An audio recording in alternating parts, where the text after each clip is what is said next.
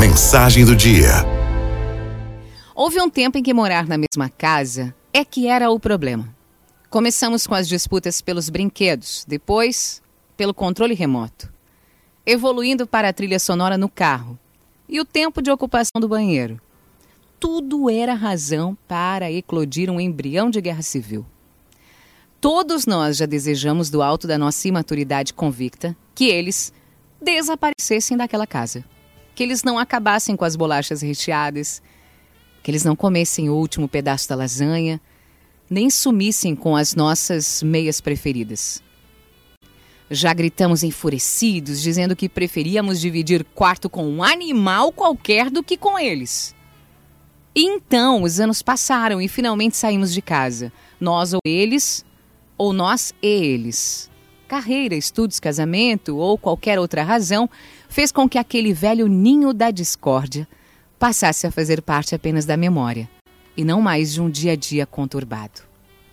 Pareceu-nos muitas vezes, na ignorância da infância ou na estupidez da adolescência, que a felicidade seria muito mais viável sem a presença daquelas criaturas que insistiam em invadir o nosso espaço. Mas essa ideia, como tantas outras que imaginávamos sobre a vida adulta, era uma cilada. Hoje descobrimos que é extremamente dolorido ter que aproveitar a presença deles em eventos com hora marcada para terminar almoços, jantares, visitas. Que coisa sem cabimento!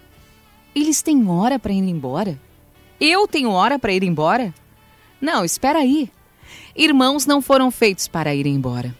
Foram feitos para ficar aqui, para podermos brigar sem pressa, ofender sem querer e amar sem prazo.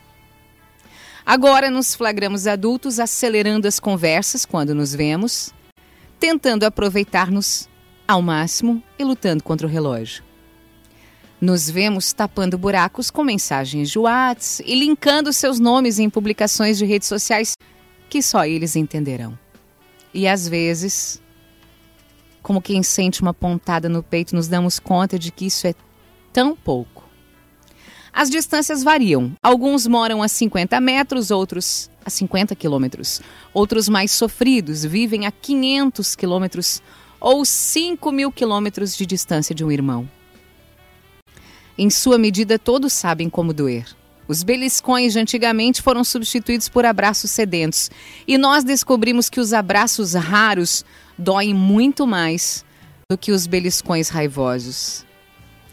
É bom ver que a vida de cada um de nós caminhou, mas é quase insuportável a ideia de tornar-se um espectador na vida de um irmão.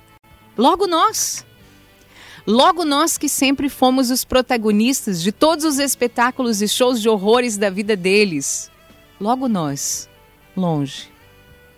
Irmãos nunca deveriam ficar longe uns dos outros. Juntos sempre foi melhor. Brigando, criticando, estapeando. O problema é que a vida adulta, ela não nos faculta o luxo do perdão automático, nem da memória curta. Talvez por isso o tempo nos obrigue a aceitar alguma distância. Talvez depois de abandonar a infância, a distância seja exatamente o que nos mantenha mais unidos. Pode ser, não sei. Sei que de um modo ou outro machuca. Ir embora sem conversar tanto quanto queria, pedir socorro às tecnologias para sentir-se menos distante de um irmão, não ter nem tempo para brigar e beliscar como sempre foi.